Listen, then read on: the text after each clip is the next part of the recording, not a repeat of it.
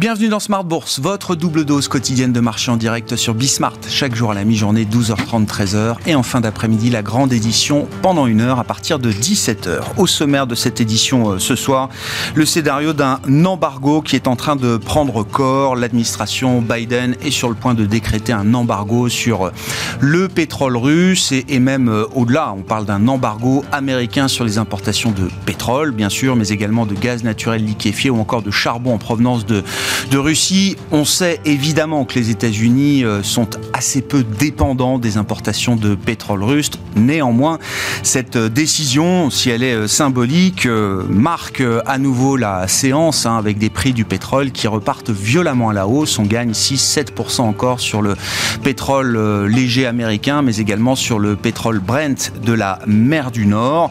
La question est désormais de savoir si cet embargo soulèvera une vague de mesures de rétorsion de la part du euh, Kremlin. Le tout-puissant ministre russe Alexandre Novak a déjà prévenu. Il y aura la possibilité pour la Russie de sanctionner euh, à son tour les alliés occidentaux et pourquoi pas à travers la fourniture de gaz vers l'Europe. Le scénario de l'embargo donc est en train de se mettre en place. Qu'est-ce qu'il change pour l'instant euh, à la situation? C'est une question qu'on posera à nos invités de Planète Marché dans un instant. Intéressant également de, de noter qu'à deux jours de la réunion de la Banque Centrale Européenne, l'Union Européenne muscle son arsenal de réponses budgétaires face à la crise qui euh, s'annonce avec l'idée d'un nouveau plan de dépenses communes pour euh, investir dans la défense, pour euh, atténuer également les conséquences de l'envolée des prix de l'énergie pour les populations européennes. Un nouveau programme qui pourrait reprendre le modèle des programmes de dépenses communes qui ont été mis en place lors de la crise pandémique il y a à peine deux ans. Le projet sera euh, détaillé sans doute à l'occasion du sommet informel des chefs d'État et de gouvernement qui se tiendra à Versailles à partir de euh, ce jeudi. Et puis, euh, en dehors de l'actualité immédiate, nous nous intéresserons aux enjeux industriels du monde de l'investissement au sens large et du monde de l'investissement non coté, plus précisément un investissement dans le non coté qui nécessite de plus en plus d'expertise pour adresser les enjeux du monde de demain, pour maximiser également la notion d'impact. Nous parlerons de cette question industrielle, besoin d'expertise dans le monde du non-coté, notamment avec les équipes de Mercer qui seront avec nous en plateau à partir de 17h45 ce soir.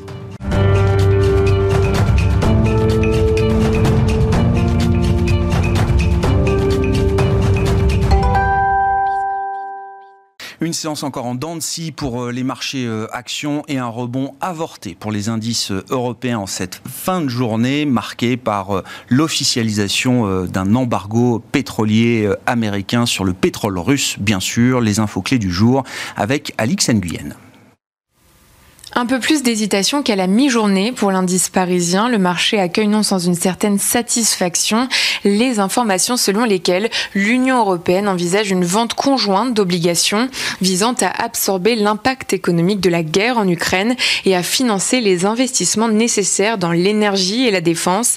À noter que l'an dernier, l'Union européenne avait annoncé un plan de relance de 1800 milliards d'euros destiné à financer la reprise post-pandémie. À Wall Street, la séance commence sans tendance claire. Les cours pétroliers, pour leur part, vont toujours crescendo, une volatilité à son comble, alors que les États-Unis s'apprêtent à interdire les importations de pétrole russe sur leur sol. À noter que les importations de pétrole russe représentent 8% des achats extérieurs d'hydrocarbures par les États-Unis. Le prix du nickel a pour sa part franchi pour la première fois de son histoire le seuil des 100 000 dollars la tonne, soit une envolée de 250% en deux jours transactions sur ce métal ont été suspendues pour la journée euh, sur le London Metal Exchange. L'or se rapproche d'un pic de 18 ans et à Chicago hier soir, le blé a atteint un record. Sur le plan des valeurs aux États-Unis, le producteur de nickel Polymet Mining euh, bondissait de plus de 35%, euh, tandis que le producteur d'or Ecroft Mining s'envole de 263%. Les groupes énergétiques comme Chevron, ExxonMobil, Callon Petroleum ou encore Occidental Petroleum sont en net Plus près de nous, de convoiter, on retrouve les valeurs bancaires. Le stock 600 associé connaît la meilleure performance sectorielle en Europe. à Paris. Société Générale reprenait près de 8% au cours de la séance, signant de ce fait la plus forte hausse du CAC. Même chose pour BNP Paribas dont le titre rebondit porté par la remontée des rendements obligataires. Et puis les grandes industrielles se ressaisissent, c'est le cas d'Alstom, Schneider Electric et Saint-Gobain. Target bondit. Tendance, mon ami, chaque jour à 12h30 et 17h avec Alix Nguyen dans Smart Bourse sur Bismart.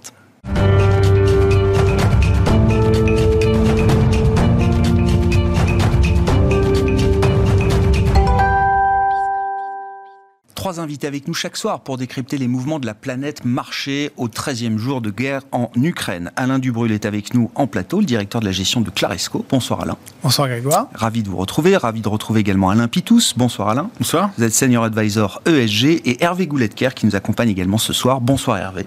Merci d'être là. Vous êtes senior economic advisor d'Accuracy. Hervé, Jean Monnet nous apprenait que l'Europe se forge dans les crises. Il n'est pas euh, anodin de constater que l'expérience pandémique n'aura pas été euh, inutile pour euh, l'Europe, puisque, nous apprenait ce matin l'agence euh, Bloomberg, l'Union européenne prépare un nouveau plan de dépenses et de dettes communes pour soutenir les investissements nécessaires en matière de sécurité, de défense et euh, également sur le plan social des investissements qui pourraient permettre de mitiger, d'atténuer les effets de la flambée des prix euh, énergétiques auprès des populations euh, européennes. L'exemple de la pandémie a été intéressant puisqu'on avait pu bâtir un programme qui avait été baptisé le programme Chour qui visait justement en l'occurrence à mitiger, atténuer les effets de la crise pandémique sur l'emploi et c'est peut-être le modèle qui servira à nouveau de référence pour l'Union européenne sur cette initiative qui doit être présentée à l'occasion du sommet de Versailles, chefs d'État et de gouvernement qui seront réunis à partir de ce jeudi. C'est une nouvelle importante, euh, Hervé. L'affirmation que vous faites euh, en citant donc euh, l'un des pères de l'Europe, Jean Monnet, d'abord ça soulage. Parce que, en fait, si on prend un peu une perspective historique, cette, référence à Jean Monnet l'Europe avance de crise en crise. Pendant de longues années, je dirais, la fatigue post-création de l'euro, on avait l'impression que bah, même les crises, ça faisait pas bouger l'Europe. Et là, on a l'impression que voilà, le moteur des crises fait bouger l'Europe.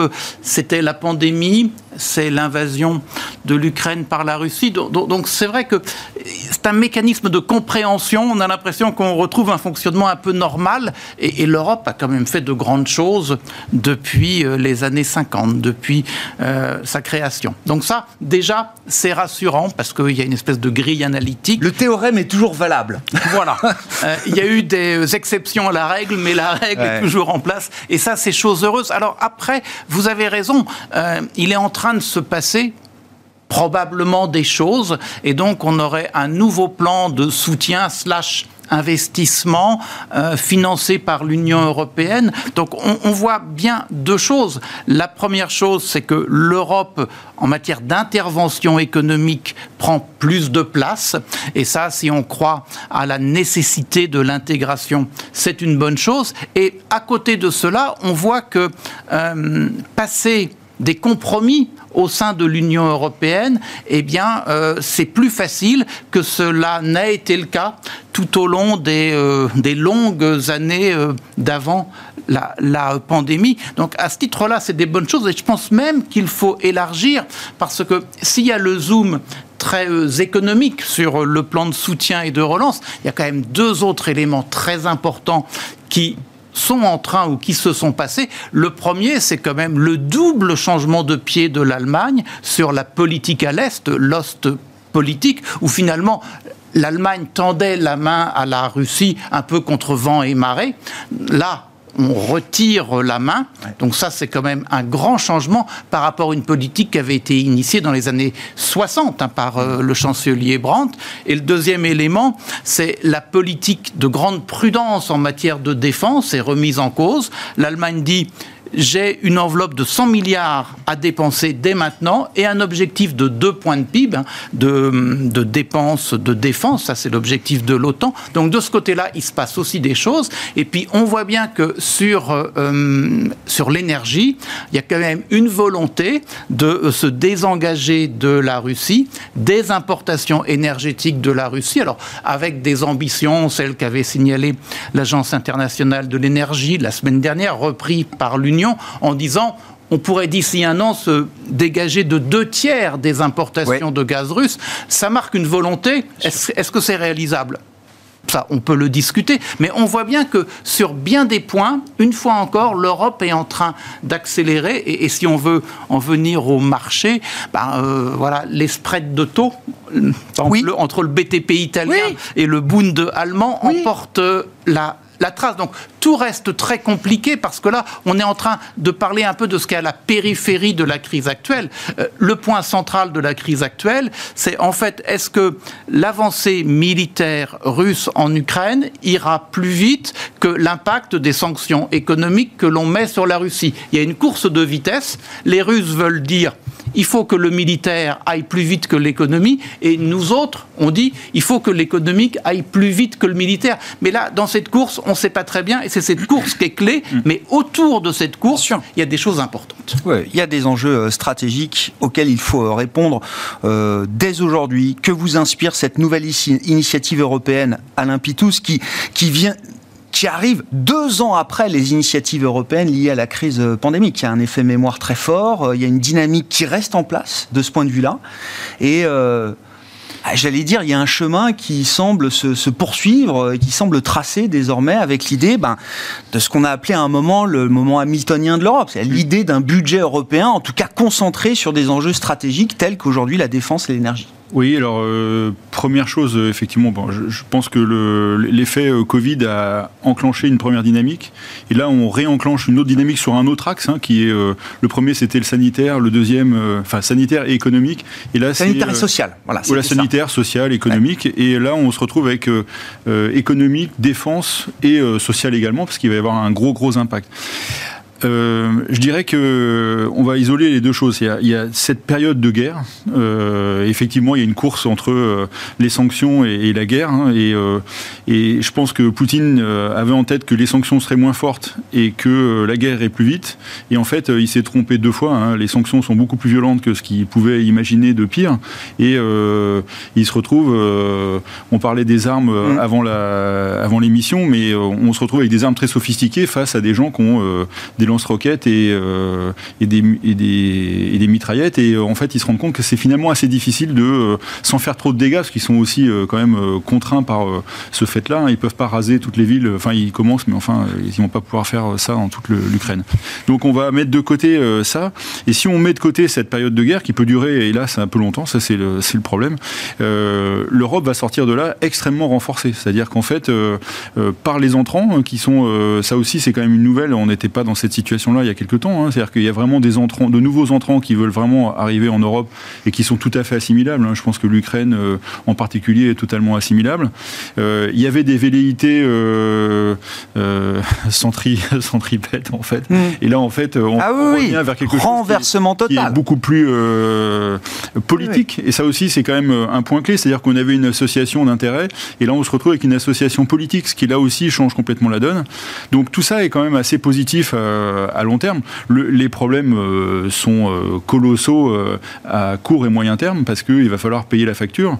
Et moi, je pense qu'on est, on a vécu une situation, on a vécu, une, on parlait des 30 glorieuses, mais nous, on a vécu autour de la table, on a vécu une période où on n'avait pas de contraintes en fait, pratiquement autres que nos contraintes financières personnelles, mais les autres contraintes, on n'avait pas. On consomme, on fait ce qu'on voulait quasiment, et on va se retrouver dans quelque chose que les générations précédentes ont toutes connu, c'est des contraintes énergétiques, c'est-à-dire que voilà, bah, on va se retrouver avec euh, des limitations. Alors euh, pareil, on plaisantait avec ça euh, avant, avant l'émission. Je raconte un peu les coulisses.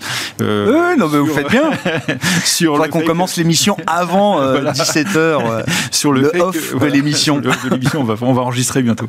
En fait, sur le, les économies d'énergie personnelle qu'on va devoir faire, on va moins se chauffer, on va moins voyager, on va rouler moins vite, etc. On va acheter des véhicules moins puissants, etc. Enfin, il, il va y avoir tout ça qui va, qui va se retrouver. On va se retrouver également, parce que là, c'est le côté, on va dire, un peu anecdotique, mais il y a pas mal d'industries qui vont se retrouver avec des moments où on va leur dire de réduire leur consommation, d'arrêter la production. Donc on va avoir quand même cette période à gérer. Et puis euh, on s'est habitué avec euh, ce qu'on a vécu, avec, euh, alors, je sais plus combien, il doit y avoir 60-70% des pays qui ont pris des mesures budgétaires de soutien à leur population pour des chèques énergie. Des chèques énergie au sens voilà, large du terme. Et ça valait pour les entreprises, et ça valait pour les particuliers, et ça va valoir pour les entreprises. Et on remet je pense que les deux éléments forts de cette crise, outre le renforcement de l'Europe par rapport à votre question, l'autre élément, c'est le poids de l'État dans, dans la vie, quoi, qui, qui est redevenu quelque chose de massif qu'on n'avait pas connu depuis une éternité. Et là, on se retrouve, une fois qu'on a mis le diable, enfin qu'on l'a fait sortir de la boîte, plutôt qu'on l'a fait re-rentrer, ça va être difficile de faire sortir l'État de, de, de, notre vie à, ce point, comme, parce que les impacts sont extrêmement forts et on n'est plus habitué. C'est-à-dire que quand on va vous dire, euh, bah écoutez, euh, à 10 heures, il faut éteindre les lumières et euh, il faut arrêter de consommer de l'énergie et de toute façon, il n'y aura pas d'électricité sur tel et tel produit. Michelin qui a arrêté sa production, etc., etc. Enfin, on peut avoir quand même des effets assez forts, personnels, qui vont arriver de cette crise. Donc voilà, il va falloir gérer cette transition et l'État est la réponse. Là ce que vous décrivez, c'est une transition dans la transition. C'est-à-dire qu'il va falloir qu'on continue à court terme à faire des chèques énergie qui vont être financés par un programme de dette commune euh, en Europe. Enfin, moi, c'est ce que je comprends un peu du framework euh, qui a été euh, distillé aujourd'hui. Dans le même temps, il ne faut pas abandonner la lutte sur la transition énergétique. ça, va, oui, non, mais ça va créer une forme de schizophrénie mais le problème de tout ça, paroxystique. le problème de tout ça, pour refaire un petit lien marché quand même, c'est que autant le Covid s'est fait de manière assez soft parce que tout le monde faisait à pou la même chose à travers la planète. Là, le problème qu'on a, c'est que ça fragilise l'euro quand même. Tout ce qu'on est en train de mettre en place par rapport aux autres endroits qui sont un peu moins concernés, euh, qui parfois en profitent, euh, etc. Donc euh, ça, c'est quand même un peu la limite de l'exercice. C'est-à-dire que injecter, injecter, tant que tout le monde le faisait, c'était pas très grave. Là, il va y avoir un peu la limite physique à ça, c'est la baisse de l'euro. Et ça nous coûte cher en, importation et on a quand même besoin d'énergie. Donc on est dans une situation, ah et jeudi, ça va être intéressant de voir comment Madame Lagarde va réussir à, gerquer entre tout ça. Ouais. J'ai l'impression que ça devient un peu secondaire quand même. Ils sont tellement cornérisés à la BCE ah bah, il ne faut pas en attendre beaucoup ah bah, euh, à ce C'est quand même eux qui ouvrent ou, pas le robinet. S'ils amusent à faire quelque chose qui ne va pas, euh, là, ça peut avoir un gros impact.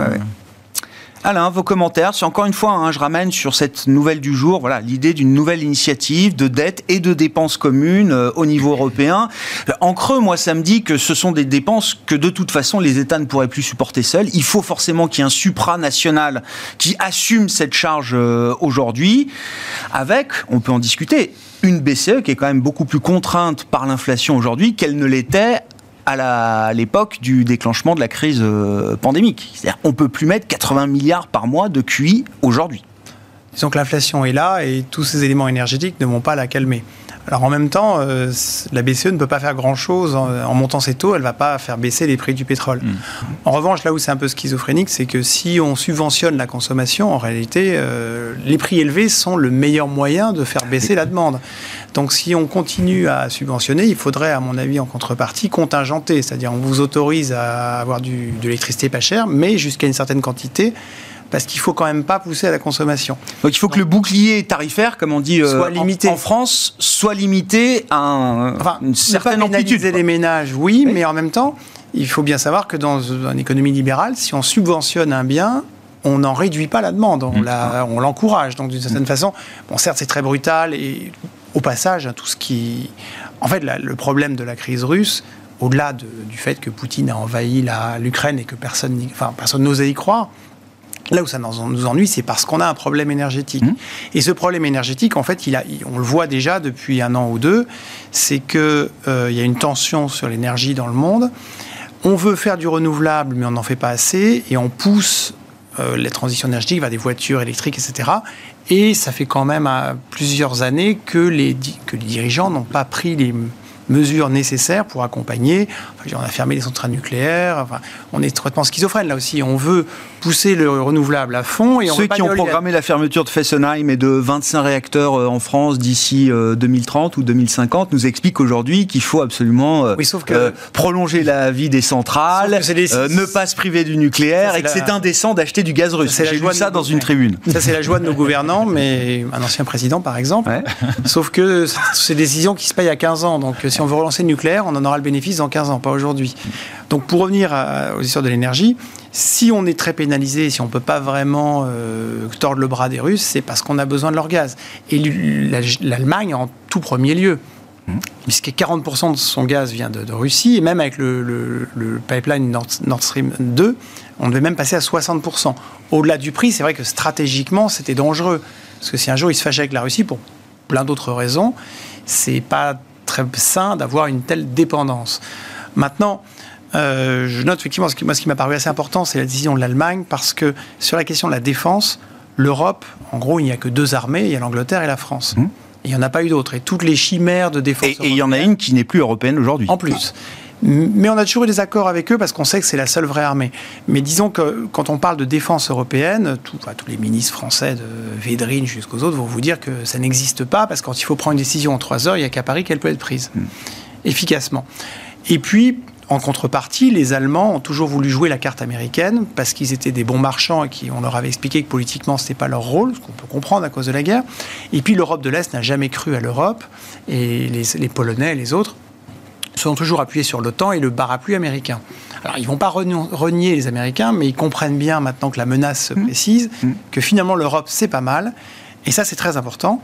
Et c'est intéressant de voir même des pays un peu trop lointains comme la Géorgie demander à rentrer dans l'Europe. Je pense que ce n'est pas réaliste géographiquement, mais un ça, signal. Ça, prouve que l'Europe est attractive. ça, c'est très bien. À partir du moment où elle offre une sécurité en termes de défense, une sécurité peut-être demain en termes énergétiques, elle redevient intéressante, l'Europe. Donc là, à l'occasion de cette crise, je pense que c'est l'occasion pour l'Europe, effectivement, d'investir plus dans l'indépendance énergétique, quelque chose qu'elle aurait dû faire de toute façon, hein, mm. et qui nous pend au nez. Donc cette crise est un accélérateur, comme mm. souvent. Mm. Et donc oui, je pense qu'il restera, même si les choses s'apaisent en Ukraine, c'est qu'on a bien compris qu'on dépendait trop du gaz russe. Bien sûr. Que, par ailleurs, euh, on ne veut pas trop de gaz à terme dans le mix énergétique. Donc, je pense que ce qui va être pérenne à l'issue de cette crise, c'est un effort pour la transition énergétique et pour être plus indépendant, ça c'est certain. Hervé, je, reprends votre formule, hein, cette, euh, cette, espèce de course entre la guerre euh, militaire sur le terrain et les sanctions. Je lisais l'entretien d'une économiste allemande, membre du Conseil des sages, spécialiste des questions euh, climatiques également. Alors j'ai oublié son nom, mais son interview est à retrouver notamment, je crois, dans les échos aujourd'hui.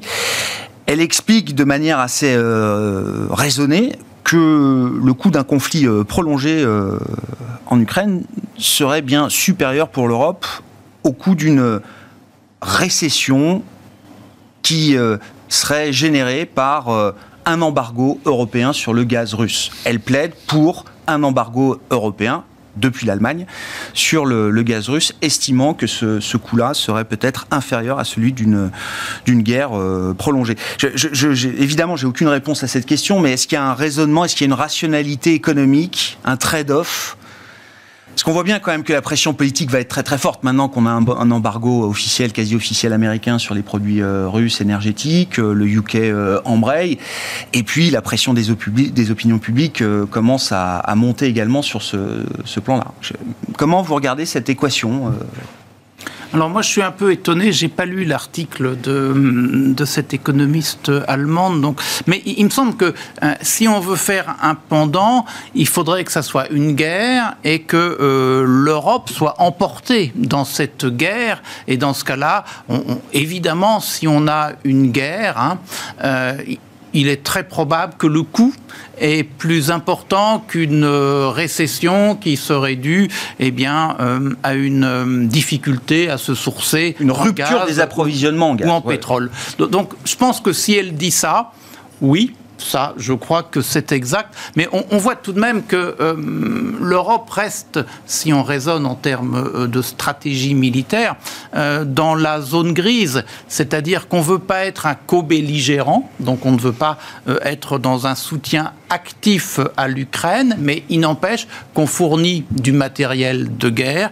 du matériel létal, qu'on est à la frontière de l'Ukraine et que, à un moment ou à un autre, hein, on peut être emporté dans un mouvement. On, parlait, j'ai lu dans je ne sais trop quelle gazette, que les Américains comptaient envoyer des conseillers en Ukraine, mais il faut se souvenir euh, du démarrage de la guerre du Vietnam, mm. euh, la deuxième guerre du Vietnam, celle des Américains. Ils ont commencé par envoyer massivement des conseillers, et, puis après, euh, les, choses s'emballent. Donc c'est vrai que on est dans une zone, dans une zone grise, sans doute, avec la question, et on va revenir sur le premier point, c'est-à-dire ce conflit, cette invasion, elle dure combien de temps hmm. Si on est ah dans une logique, moi je dirais qu'il y a, si on est dans l'univers russe, il y, a deux, il y a deux références de conflits courts à l'intérieur de la zone d'influence russe. C'est euh, la Hongrie en 56, c'est la Tchécoslovaquie en 68. On cogne, euh, on s'empare du pouvoir, on met de côté les dirigeants précédents. Il y a un effet d'effroi euh, la population, finalement, bah, euh, elle est abasourdie par ce qui s'est passé. Le reste du monde ne dit rien. Et puis, bah, l'économie repart. Moi, je, je pense que du côté des Russes, leur volonté, c'est d'agir ainsi. Alors, sur la durée, Évidemment, on ne sait pas bien, mais je veux juste rappeler que dans la deuxième guerre d'Irak, la prise de Bagdad, ça a mis trois semaines. Mhm. Et euh, les États-Unis, par rapport à l'Irak, c'est autrement plus costaud que la Russie par rapport à l'Ukraine en matière de capacité euh, de défense dans les euh, deux cas. Donc, il me semble que les Russes, ils jouent cette carte-là. Et dans ce cas-là, ben, si ça se passe ainsi, si les Ukrainiens contraints forcés acceptent le nouveau régime, euh, ben voilà, donc euh, l'affaire se calmera d'elle-même, on retournera à une logique de guerre froide et ça aura des implications en matière de flux d'échanges. Mais, mais voilà, ça ne sera pas dramatique, je pense, économiquement. Ça aura des implications en matière de défense et donc euh, de budget public de la part du secteur public dans l'économie. L'autre hypothèse, c'est qu'on soit plutôt dans une logique à l'Afghanistan 1979, c'est-à-dire que là aussi, les Russes arrivent, ils prennent les villes, ils changent le pouvoir en place, mais ça se passe mal mmh. parce qu'en en fait, ils n'arrivent mmh. pas à pacifier le pays. Mmh. Et dans ce cas-là, ben, euh, ça s'enlise. Euh, il y a des soutiens apportés aux opposants au régime euh, en place. Et c'est là où on est dans quelque chose de dangereux. Et peut-être que cet économiste allemand évoquait cela. Mais, j'ai l'impression que pour que ça se déroule, on est quand même sur un espace-temps un petit peu plus long. Quoi. Pour le moment, on ne sait pas. On ne sait pas si on est en hypothèse 1, hypothèse 2. Et, donc, euh, je pense que, je dirais pas que on peut encore imaginer. Euh, Vous dites, on peut encore imaginer une résolution entre guillemets rapide du conflit sans en venir à la nécessité euh, en Europe de se couper, de se priver du gaz russe Alors, sur, l'histoire du gaz russe, enfin, ce qu'il faut voir, c'est que... Euh, euh, c'est peut-être un milliard de, subventions par jour qu'on offre à la guerre de Poutine. Je, sais que c'est brutal de le dire comme ça et que c'est peut-être un peu simpliste et raccourci, mais c'est quand même... une source de financement importante, j'allais dire, pour la guerre que mène Poutine aujourd'hui.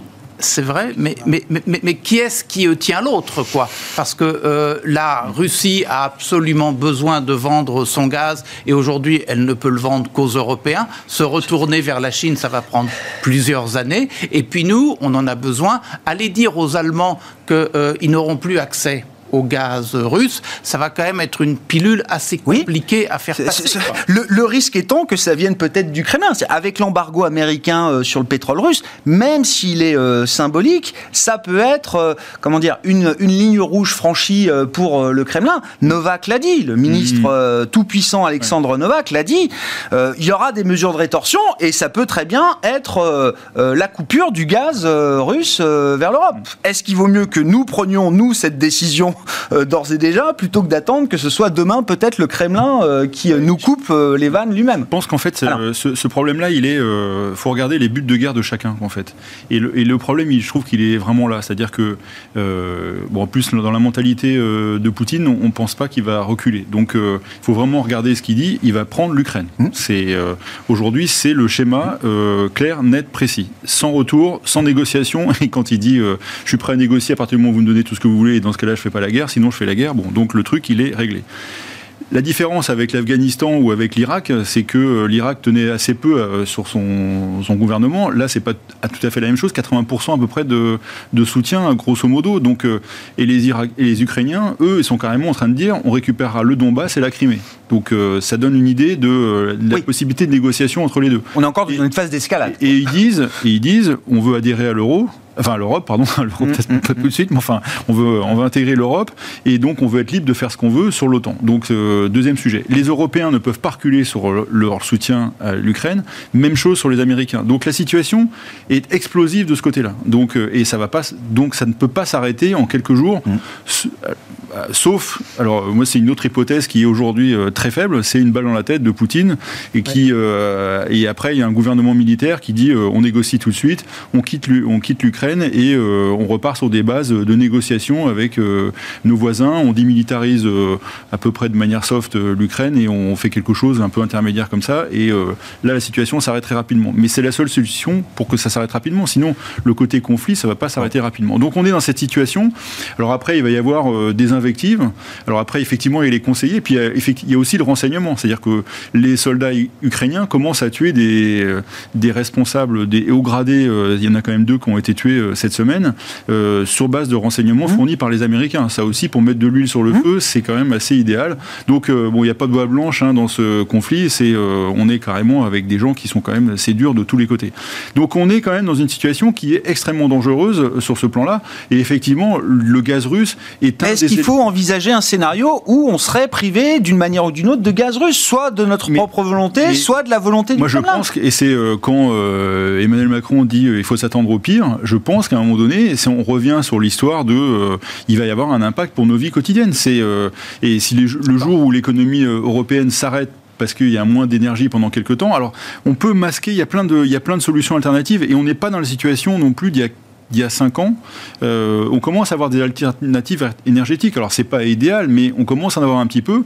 C'est, on est pas, on est très très loin du compte, mais euh, il y a des possibilités parce que euh, il y a, je finis juste là-dessus très rapidement. Il y a l'Iran qui, qui va à un moment donné pouvoir remettre du pétrole sur le marché. Ça, ça paraît quand même évident. Et on en est rendu à discuter avec le Venezuela. Bah c'est quand même un, truc qui est quand mais même parce que ça suffit pas. Parce que de toute façon, ça ne suffira pas si si l'offre pétrolière russe disparaît du marché mais non, parce physiquement. mais après, les Chinois vont, vont, vont, compléter. Et puis eux, ils achèteront plus qu'ils achetaient avant. Donc, euh, on va retrouver un équilibre comme ça, un peu, euh, un peu euh, foireux. Mais hmm. c'est tout ça, c'est dans un truc. et on rappelle toujours qu'il ne faut pas jouer avec des allumettes près d'essence. Hein. C'est ah très dangereux. voilà. Alors, en complément ce qui a été dit, moi, je crois trois choses. La première, c'est que le conflit n'ira pas au-delà de l'Ukraine.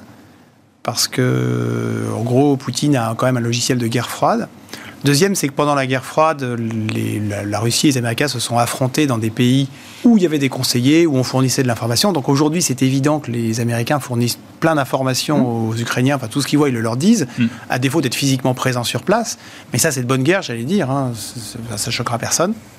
Enfin, à mon avis, les Russes sont parfaitement au courant. Les Russes, les, les Russes sont parfaitement au courant, mais ils le savent très bien. De oui, ils, envoient, oui, oui, ils disent qu'ils viennent pas au Mali, mais ils viennent par des par Wagner. Euh, sans, c'est pas eux, mais enfin c'est eux. Enfin bon, euh, personne n'est dupe.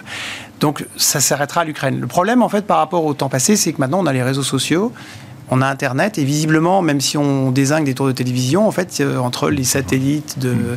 d'Elon Musk, les relais mm. par-ci, les machins, Internet est un truc très décentralisé qui fait qu'on a une population qui est conscientisée, mm. qui a été bien chauffée euh, par ses dirigeants et qui s'est réunie, même les opposants anciens au président euh, sont aussi sur le front. Donc on peut imaginer, puis c'est quand même des Russes, malgré... Enfin, ils sont peut-être pas complètement russes, mais ils sont quand même assez russes dans le mm. côté. Autant les Russes blancs sont très nationalistes. Je pense que les Ukrainiens, euh, bon, c'est un pays compliqué avec pas mal d'ethnies, mais mm. ils ont vécu pas mal de difficultés. Ils ont, ils ont quand même été assez. Euh, Staline leur a fait quand même beaucoup de mal. Enfin, c'est une conscience qui, qui, est née. Ils ont eu quelques. Bon, Brejnev et, et Khrouchtchev étaient. c'est Khrouchtchev qui a offert la Crimée à la à l'Ukraine. C'était peut-être pas une très bonne idée parce que ça a froissé les Russes derrière, mais je pense quand même que l'Ukraine commence à, Enfin, Poutine a fait tout ce qu'il fallait pour que l'Ukraine ait envie de devenir euh, dans l'Union européenne. Je pense qu'il s'est complètement trompé. Il aurait plutôt dû jouer aux copains et peut-être faire une, alliance entre frères, mais sans les brusquer. Là, c'est tout le contraire. Il est en train de les précipiter dans l'Europe, en réalité. Et donc, je pense que. Et hier midi, la Russie a proposé, a dit à l'Ukraine si vous acceptez l'indépendance des deux républiques de l'Est et de la Crimée, et que le pays devient neutre, on en reste là. Ça m'a beaucoup surpris, mais ça veut dire que quelque part, pour moi, c'était dans mon esprit, c'était les objectifs initiaux de la Russie. Mais pour arriver à ça, c'était pas la peine de faire la guerre.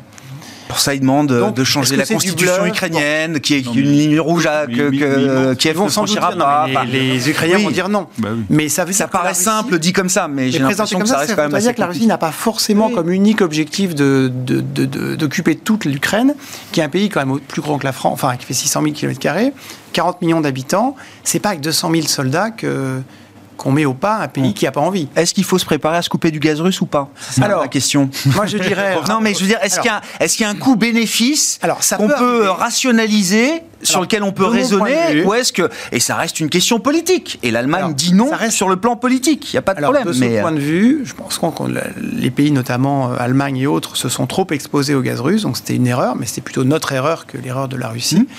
et il faut se rappeler qu'en pleine guerre froide on a toujours acheté mmh. du gaz russe et on a beau s'entendre très très mal ils nous en donnaient quand même, comme de l'or. Mais la guerre était froide. Mais la guerre était froide. Mais je veux dire là, c'est que. Oui, puis c'est un. Vous l'avez dit vous-même, les opinions publiques sont beaucoup plus alors, conscientisées, comme vous dites euh, aujourd'hui. sera à 250 dollars et le truc à 4 euros le, litre machin, les opinions publiques, vous allez voir les gilets jaunes. C'est pas aussi simple que ça. Donc moi, je pense qu'effectivement, il faut faire en sorte qu'on puisse se passer du gaz russe, mais s'ils nous en proposent, euh, je le couperai pas volontairement c'est peut-être un peu antipolitique. Ce sera ça. On privilégiera la fin du mois plutôt que la fin de la guerre. Non, il faut. Mais de toute façon, c'est pas une question d'argent. C'est pas parce qu'il a un milliard de dollars de plus ou de moins qu'il va conquérir l'Ukraine. C'est pour moi, il va pas réussir à conquérir l'Ukraine parce la contrainte matérielle est secondaire pour lui. Et si ensuite on a une guérilla, si l'Ukraine devient l'Afghanistan. Hmm. ça sera un tombeau pour les Russes, mais pour nous, ça changera rien à partir du moment où on aura tout coupé avec cette zone. Enfin, malheureusement, mais globalement, pour, pour moi, c'est plus un problème pour les Russes à terme que pour nous. En revanche, si on coupe le gaz maintenant, c'est un problème pour nous. Maintenant, ça arrivera peut-être parce que la, situation va s'échauffer. Mais je pense qu'on devrait continuer à leur avoir un peu de gaz, couper tout le reste. Je connais des enfants d'oligarques en Espagne, là, la carte de crédit, c'est fini. Ah bah, ils, ils, sont pas bien. Et on peut effectivement envisager oui, j'espère, oui. il y a un certain nombre de gens dans les élites qui sont pas ravis de ce qui se passe en ce moment.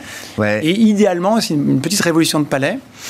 Mais bon, ça c'est un Est-ce que le pouvoir d'influence des oligarques qui sont quand même détachés depuis un moment de Moscou, qui vivent à l'occidental, à bah, Chelsea, euh, Miami, euh, Courchevel, Saint-Tropez, oui, mais est-ce qu'ils ont encore autant d'influence sur le cercle premier de Poutine et Poutine lui-même qu'il y a dix ans? J'en sais, c'est une question qui est soulevée par des spécialistes. Hein, on a l'impression que Poutine s'est un peu isolé avec le Covid. Bah oui, il est bah oui. un peu sort d'ivoire. Les Deripaska et autres, on les connaît depuis longtemps. Est-ce qu'ils ont encore euh, peut-être qu'il est tellement isolé qu'à d'influence aussi forte de lui qui se disent que c'est peut-être pas l'idéal.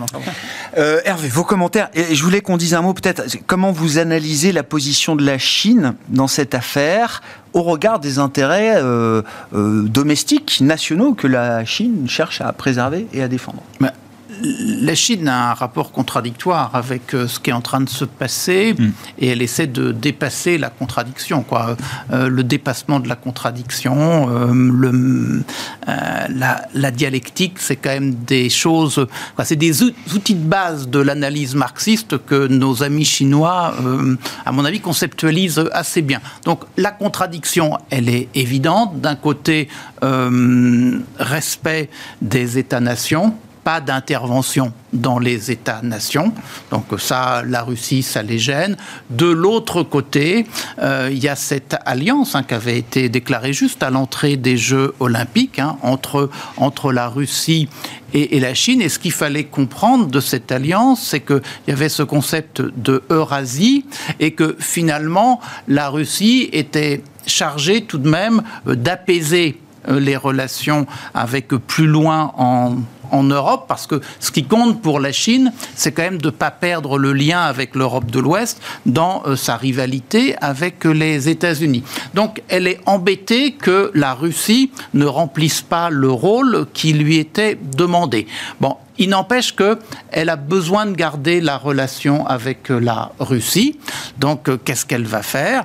Eh bien, elle va aider, mais d'une façon très mercantile, les les Russes, ah, tu es embêté, tu as besoin de, de recapitaliser ceci, cela, tu as besoin de modifier tes flux commerciaux, moins vers l'Europe, plus vers ailleurs, ailleurs c'est chez moi. Et donc la Chine va jouer comme ça, va mettre la Russie plus euh, dans, dans son jeu, mmh. dans sa toile. On voit déjà des entreprises chinoises qui sont prêtes à récupérer les places laissées vides par les majors occidentales au capital des entreprises russes euh, énergétiques. Ça, ça on, on le voit bien. Donc euh, la Chine va, va essayer d'en tirer un avantage. Ça, c'est sur le plan économique. Sur le plan plus euh, diplomatique, il faut qu'elle s'arrange pour qu'il euh, y ait une capacité à retisser les liens entre la Russie et l'Europe. Alors aujourd'hui, on n'en est pas là, mais elle va sans doute euh, faire en sorte d'envoyer les messages à Moscou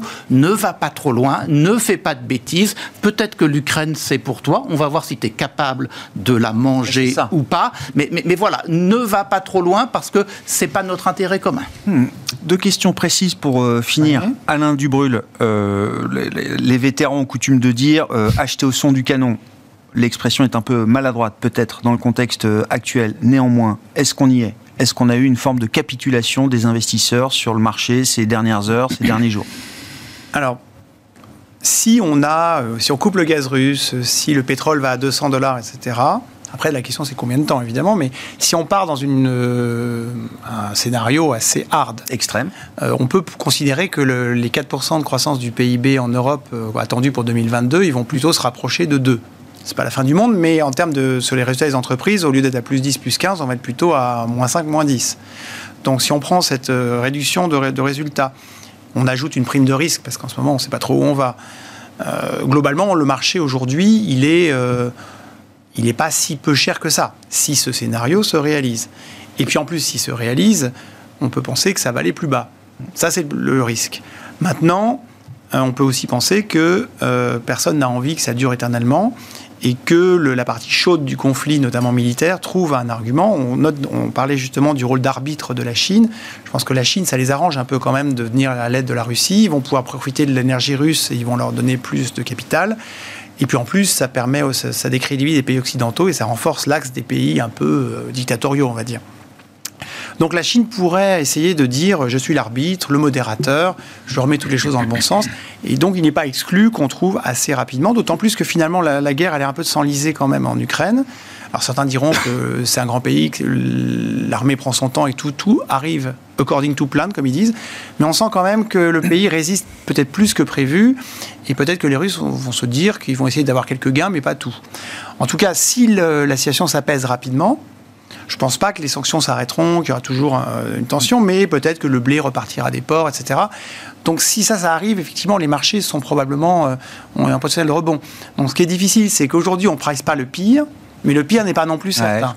Conclusion par rapport à un portefeuille boursier aujourd'hui, bah, c'est un peu malheureusement un peu vigne mes raisins, mais c'est de dire si on est investi, bah, on reste investi. Ce serait dommage de vendre. Trop tard pour paniquer. Mais si on a des réserves à engager en last resort, bon, peut-être on attend peut-être encore des opportunités un peu plus bas.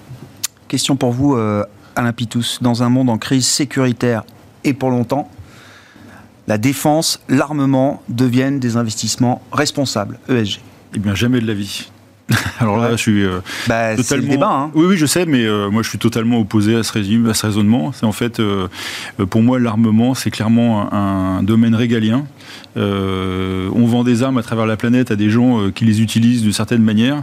Ça peut pas être la responsabilité de boîtes privées et ça peut pas être la responsabilité in fine d'épargnants qui ne savent pas ce qui est fait avec leur argent. Donc, c'est totalement et exclusivement des, des, entreprises qui devraient être drivés par des États dont les représentants sont élus et qui appliquent des politiques qu'ils ont euh, promues. et comment on les finance? Comment on les finance? Avec le budget, monsieur. D'accord. Voilà, avec les impôts. Donc avec des, obligations, parce que ah bah le, programme européen, là, le programme européen, on va émettre des social bonds, on va émettre des obligations vertes, on va émettre des obligations responsables pour financer tout ça. Juste un point, c'est-à-dire que typiquement, ça, c'est des, vraiment des préoccupations d'État, qu'après les États prennent des mesures pour que l'épargne soit orientée vers la transition énergétique où l'épargne pourra profiter de ce qui se passe parce qu'il y a une manière de valoriser cette épargne-là plutôt que d'aller sur des hydrocarbures. je vous montre, excusez-moi, c'est pour rien. mais euh, voilà, je pense que c'est ça, cet enjeu, il est vraiment vital. C'est-à-dire que effectivement, on doit proposer des investissements à des particuliers, à des fonds, euh, à des particuliers. Mais vous dites qu'il ne faut pas que la défense et l'armement deviennent des investissements responsables. non, la défense, c'est régalien, c'est euh, les armes, et on le voit bien là. Vous imaginez, il y a quelques temps, on a failli vendre des Mistral aux Russes qui auraient servi à bombarder l'Ukraine. On ne l'a pas fait parce que c'est une décision politique. Donc c'est politique et il faut que ce soit fait par des gens qui, le, qui disent ce qu'ils vont faire, pas des gens qui sont financés d'une manière ou d'une autre par la Russie pour euh, finalement faire des choses et influencer leur politique à la rigueur s'ils sont élus, mais de manière transparente. Donc les, les propositions doivent être faites par les États, financées par le budget, donc par les impôts ou par la dette, mais de manière démocratique. Désolé, ça peut pas être. J'ai vu, si vous voulez, dans ma carrière, j'ai croisé juste en deux secondes, j'ai croisé des fois des clients privés qui demandaient pourquoi on investissait dans telle et telle entreprise et qui voulaient pas que leur euh, épargne serve à les bombarder, euh, je ne sais quel pays, je ne sais quelle euh, population. Qui, vous imaginez quand vous avez Thales qui fait des, qui fait des armes. Là, en l'occurrence, il s'agit de se défendre. Et alors? Justement, c'est d'autant plus simple. Alors là, pour le coup, c'est complètement simple. Mais on aurait vendu des armes. Encore une fois, rappelez-vous des Mistral, on a failli les vendre aux Russes. Et c'est quand même un truc, heureusement qu'on ne l'a pas fait.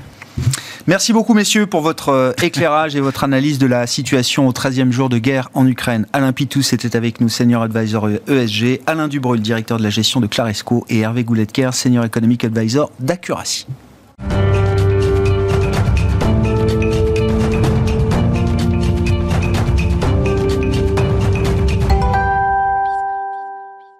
Le dernier quart d'heure de Smart Bourse. Chaque soir, c'est le quart d'heure thématique. Quart d'heure ce soir qui nous permet de sortir de l'actualité chaude immédiate pour s'intéresser à euh, certains des enjeux industriels du monde de l'investissement et notamment dans le non-coté avec l'ère des spécialistes, l'ère des experts qui euh, s'ouvre devant nous et euh, deux spécialistes de ces questions qui sont avec nous pour en parler en plateau, les équipes de Mercer, je le rappelle. Boutros Thierry qui est directeur des solutions d'investissement de Mercer en France. Boutros, bonjour. À vos côtés, Charles de Lézardière, directeur d'investissement marché non coté pour l'Europe, le Moyen-Orient et l'Afrique chez Mercer également. Charles, bonsoir. Euh, L'ère des spécialistes dans le non coté, euh, Boutros. Alors, il faut juste redonner un peu de perspective. C'est un, un, point qu'on a pu évoquer avec vous il y a euh, quelques mois maintenant quand vous étiez venu nous présenter. Alors, le travail de prospective annuelle que vous faites chez Mercer et qui était intitulé pour 2022 la métamorphose, qui dit beaucoup de choses justement des enjeux et des évolutions, des tendances qui euh, le monde de, l'investissement. Euh, pourquoi est-ce que l'ère des spécialistes dans le monde du non-coté euh, notamment, et on précisera euh, tout ça, pourquoi est-ce que c'est une évidence pour vous aujourd'hui, Boutros Alors c'est vrai qu'on s'était vu en fin d'année dernière dans un contexte un petit peu différent. le monde a beaucoup changé. Ça peut paraître désuet d'ailleurs aujourd'hui de parler de performance financière, mais il y, a des choses intéressantes à, à discuter. cette métamorphose dont on parlait, euh, on avait souligné pas mal d'éléments importants. Un des éléments importants, c'était d'aider les investisseurs à rendre leur portefeuille moins dépendant des décisions des banques centrales, de la volatilité à court terme. Euh, c'est un peu un contre-pied euh, de la discussion que vous venez d'avoir avec d'autres interlocuteurs, une perspective différente. Eh et, de ce côté-là, le non-côté, euh, on, peut, se poser beaucoup de questions, mais il est immunisé euh, contre la volatilité à court terme. C'est une chose intéressante, même si c'est vrai que sur le long terme, et là, en fonction de, ce qui va se passer sur le conflit, il y aura bien entendu des impacts aussi sur le non-côté, euh, de manière sectorielle, sur l'énergie, sur les matières premières, sur la chaîne logistique. Donc, le marché non-coté va réagir certainement à, long terme. Il ne faut pas sous-estimer la capacité d'adaptation des marchés non-cotés. Euh, d'autant plus quand on a une vision large, un univers large. C'est ce que ce qu'on fait chez Mercer. On a 200 analystes qui couvrent euh, tous les segments non cotés dans toutes les régions.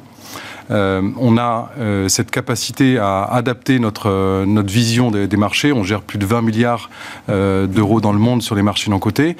Et on le fait en donnant un accès indépendant et agnostique à des grands noms de la, gestion non cotée, mais aussi à des boutiques de gestion spécialisées. Et c'est ça qui est intéressant. Ouais. Oui, Charles. On, parlait de la spécialisation euh, plus tôt. On voit vraiment deux tendances euh, un peu contradictoires en fin de compte entre euh, des fonds très très larges. Si on regarde la levée private equity en 2021, les dix plus gros fonds ont levé plus de 20% de la levée totale. Donc d'un côté, on a une tendance avec des très gros fonds qui, qui lèvent une grosse part du marché. D'un autre côté, on voit une spécialisation des fonds pour pouvoir dégager plus de valeur pour leurs investisseurs. Donc le, concept fondamental euh, du, private equity, c'est vraiment l'investissement euh, profond, long terme, où on change l'entreprise euh, grâce à des spécialistes. et donc, qu'est-ce que ça, ça implique? Mais déjà, le premier point, c'est il faut avoir en tête cette polarisation qui s'accentue même encore entre des grands gestionnaires un peu généraliste qui capte énormément des, euh, des flux des, des, investisseurs et face à ça, des boutiques de plus en plus spécialisées, de plus en plus expertes sur certains domaines particuliers. Tout à fait, tout à fait. Donc pour donner des exemples, euh, on a investi dans des fonds d'infrastructure, par exemple, qui vont investir dans euh, des hôpitaux ou des aéroports. Et à chaque fois, c'est des ingénieurs très spécialisés qui vont avoir des compétences différentes, mais qui vont pouvoir améliorer la rentabilité de, l'investissement et faire des transformations fondamentales sur, sur, sur, comment ça opère. on a investi également dans un fonds de biotech qui a vraiment un avantage sur les, les molécules en, oncologie euh, et qui a, qui recruté euh, deux experts euh, ex-prix Nobel qui, qui filtrent toutes les molécules qui viennent sur le marché et décident, décident celles qu'ils veulent choisir. Donc ça, c'est vraiment un bout du spectre, mais c'est pour montrer que cette spécialisation, peut aller très loin. Mais juste pour rester un peu sur les, les enjeux de cette spécialisation, est-ce qu'il y a un lien très direct entre cette expertise cette spécialisation et l'enjeu d'impact qui est partout euh, aujourd'hui a commencé peut-être dans le non-côté parce que l'horizon de temps est plus long, que les prises de participation sont parfois plus importantes, etc. C'est un très bon point. C'est un très bon point. Effectivement, si on regarde l'impact euh, en marché privé, euh, c'est très présent en infrastructure. C'est, ça a été depuis, depuis, depuis longtemps à l'agenda des fonds d'infrastructure. En private equity également, euh, on voit des fonds spécialisés en impact euh, qui, euh, qui, ont un double agenda, retour et, impact. Mhm. mais même en dette privée, qui historiquement était plus en retrait en disant on ne détient pas vraiment l'entreprise, donc on ne peut pas faire des changements. En dette privée aujourd'hui, on voit des changements, on voit des, investissements où le, la marge dépend de leur, du rating ESG ou, ou impact. Donc c'est omniprésent. Et donc les deux vont ensemble. Pour être crédible dans l'impact et la maximisation de l'impact, on a besoin d'être expert et spécialiste des sujets qu'on Totalement. Totalement. Un des fonds dans lequel on a investi, on recruté le ex-CEO de la fondation euh, Hélène MacArthur. Enfin, c'est totalement l'air ouais, C'est des, des, profils très, très, très différents et pas des profils uniquement financiers. Mais non, c'est ça qui On est retrouve des ingénieurs, on retrouve des ONG parfois qui contribuent, on a des comités scientifiques qui sont au bord des fonds. Euh, donc finalement, dans, dans le, travail de due diligence pour analyser ces gérants, il faut euh, aller bien plus loin que euh, des analyses de, de, de, critères ou de cursus purement financiers. Et comment vous faites justement ce travail de sélection? C'est le job de Mercer d'aller chercher les meilleures équipes de, de gestion avec les meilleurs track records. Alors, il y a, l'information qui est visible, qu'on voit, et puis il y a celle qu'on voit pas de manière euh, évidente. Quel est votre processus de, sélection? Qu'est-ce que vous regardez justement? Où est-ce que vous allez regarder, là où d'autres ne vont peut-être pas euh, regarder, justement, euh, Charles, pour faire cette sélection? C'est un très bon point, parce que c'est un point qui est bien évidemment très important sur les, les, marchés des actions, les obligations, mais d'autant plus important sur les marchés privés, puisque la dispersion entre les retours des, bons gérants euh, par rapport aux moins bons gérants peut facilement être de l'ordre de 10 à 20 C'est énorme. En plus de ça, euh, les marchés privés, si on regarde depuis 2008, ont pratiquement doublé. Donc on a une, un plus gros asset base avec euh, plus de choix à faire. Euh, donc, bien évidemment, il y a, un, dicton euh, en marché privé qui est que le, meilleur, la meilleure présentation de, private equity est la dernière que vous avez entendue. C'est un, peu le dernier qui parle qui a raison. Oui, c'est un peu une blague, mais le, le point, c'est de dire que, en fin de compte, pendant toutes ces présentations, bien évidemment, ils vont aborder en, premier les, points positifs et il faut creuser un peu pour les points euh, euh, qui sont peut-être moins évidents. Alors, sur le quantitatif, bien sûr, donc sur le quantitatif, on va regarder le track record, est-ce qu'il est applicable, est-ce que la, hausse de la taille du fonds euh, est logique, est-ce qu'ils vont rentrer dans un, dans un marché plus compétitif du coup, est-ce qu'il y a eu des départs qui ne sont pas forcément mentionnés sur la première page de, la présentation, donc ça c'est tout à fait logique. Et après, le qualitatif est bien évidemment très important. Donc euh, la question fondamentale, c'est euh, euh, si leur premier deux ou trois deals ne se passent pas très bien, est-ce qu'il va y avoir une cohésion au sein de l'équipe? Est-ce qu'on va avoir des départs? Est-ce que, alors c'est, est-ce que les, les institutions sont, sont, bien en place en fait? Mmh. ouais. Mmh. Et, et, ça, oui, c'est quelque chose. Il, faut, c'est de l'information qui est pas forcément public, ou en tout cas vous dites qui n'est pas forcément sur la première page du rapport. Non, exactement. exactement. C'est plus quelque chose qui est palpable. Euh. Et, sur la dispersion en termes de performance, là, ça m'intéresse beaucoup. Est-ce que c'est euh, une des conséquences justement de la polarisation qu'il y a dans ce marché euh, aujourd'hui? Plus le marché est polarisé, plus on trouve des, des performances qui sont dispersées en termes de rendement financier, hein, j'entends. Alors il y a une polarisation, c'est clair. Il y a un autre point fondamental, c'est que ces fonds ont typiquement un nombre d'investissements qui va être entre 10, peut-être 20 investissements maximum. Donc par rapport à un, investissement en listé ou en, action euh, standard, un fonds action, on va avoir naturellement beaucoup moins de diversification et donc mécaniquement déjà à la base, et en plus avec la polarisation. Avec, avec un effet de taille, euh, évolution du marché, du nombre de gérants, et en effet des gérants qui sont parfois plus récents. On a un processus euh, spécifique pour des gérants dits émergents, euh, qui ont moins de 3 millésimes finalement, donc qui, qui, sont rentrés dans le marché depuis 4-5 ans, et avec une différence de performance qui va être énorme. Mais aussi une différence de performance entre les différents segments. C'est là où la question de l'accès au marché du point de vue des investisseurs, pour compléter par rapport au point de vue des gérants, euh, va être important pour euh, différencier entre un fonds de venture avec un fonds euh, typique de buyout plus classique dans les marchés de private equity. C'est quoi l'enjeu de l'accès au marché, comme vous dites, Boutros? Qu'est-ce que c'est que cet enjeu d'accès au marché Alors, pour les investisseurs, pour leurs clients également? Alors, il, est double. Du point de vue des gérants, ça va être une concurrence accrue sur le, sourcing. On l'a bien vu pour les grands gérants, les petits gérants. Et du point de vue des investisseurs, investisseurs capacité à accéder au marché de manière professionnelle pour des investisseurs institutionnels sur des stratégies de plus en plus niches, plus en plus risquées. J'ai cité l'exemple du venture, mais il y en a beaucoup d'autres. Euh, diversifié sur le co-investissement, du secondaire. Donc une professionnalisation du marché, même pour les investisseurs institutionnels. Et pour le côté retail, puisque le retail s'intéresse aussi à ces marchés, la banque privée, réussir à leur donner accès à ce marché de manière efficace. Ouais. Est-ce que, alors je sais pas, est-ce que la petite boutique euh, experte, est-ce que l'expertise d'une boutique est une garantie d'accès à certains type de deal face aux mastodontes du euh, secteur? Est-ce que c'est de plus en plus vrai? Est-ce que c'est encore compliqué? Charles, je sais pas. Euh, ça revient un peu à ce qu'on disait sur la spécialisation en fait. Ouais. Donc si on regarde, euh, en fait, en fin de compte, on veut des spécialistes qui peuvent avoir accès à un sourcing spécifique, rajouter de la valeur, comme on disait un peu plus tôt, et également pour, pour la sortie. Donc une grande partie de, du business en marché privé euh, vient de, par des relations que tous ces experts ont aussi. Donc il y, a un côté euh, networking. Mmh. Si, si, vous prenez un fonds de santé qui va être composé euh, certes d'experts financiers, mais aussi d'anciens responsables de euh, fusion-acquisition chez des labos pharmaceutiques ou euh, des, des, personnes qui ont fait de la recherche. Ils vont avoir ce type de relations qui, vont les aider pour aller... Qui ouvrira plus facilement les portes, hein, pour dire les choses simplement. Et pour le client privé, quelles sont les barrières justement qui sont peut-être encore à lever pour permettre un accès, un accès plus facile Là aussi, les, les concurrents, c'est des investisseurs institutionnels qui peuvent mettre des tickets à plusieurs millions, j'imagine, à chaque fois dans un fonds euh, ou dans un véhicule euh, d'investissement. Ça, c'est le gros thème. La démocratisation des, marchés privés, euh, c'est probablement un des plus gros thèmes en ce moment. Bah, il y, a un effet de taille, en effet, pour des tickets petits. on ne peut pas avoir accès aux grands noms ou même à des, noms plus petits. Les tickets sont de l'ordre de 10 à 20 millions minimum pour des, fonds de private equity. Il y, a la, y, a la question de la liquidité aussi pour, les, pour les clients retail qui ont besoin peut-être de récupérer leur mise un, peu plus tôt.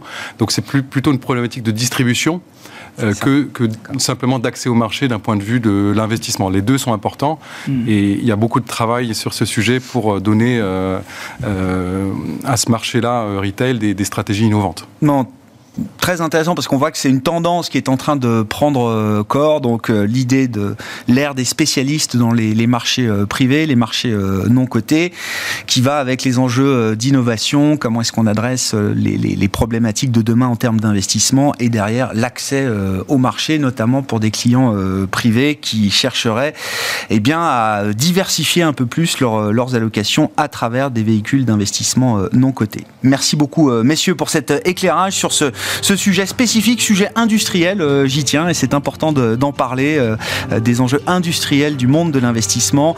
Boutros Thierry était avec nous, directeur des solutions d'investissement de Mercer en France, et Charles de Lézardière, directeur d'investissement marché non coté pour l'Europe, le Moyen-Orient et l'Afrique chez Mercer, évidemment. Voilà pour ce quart d'heure thématique ce soir de Smart Bourse.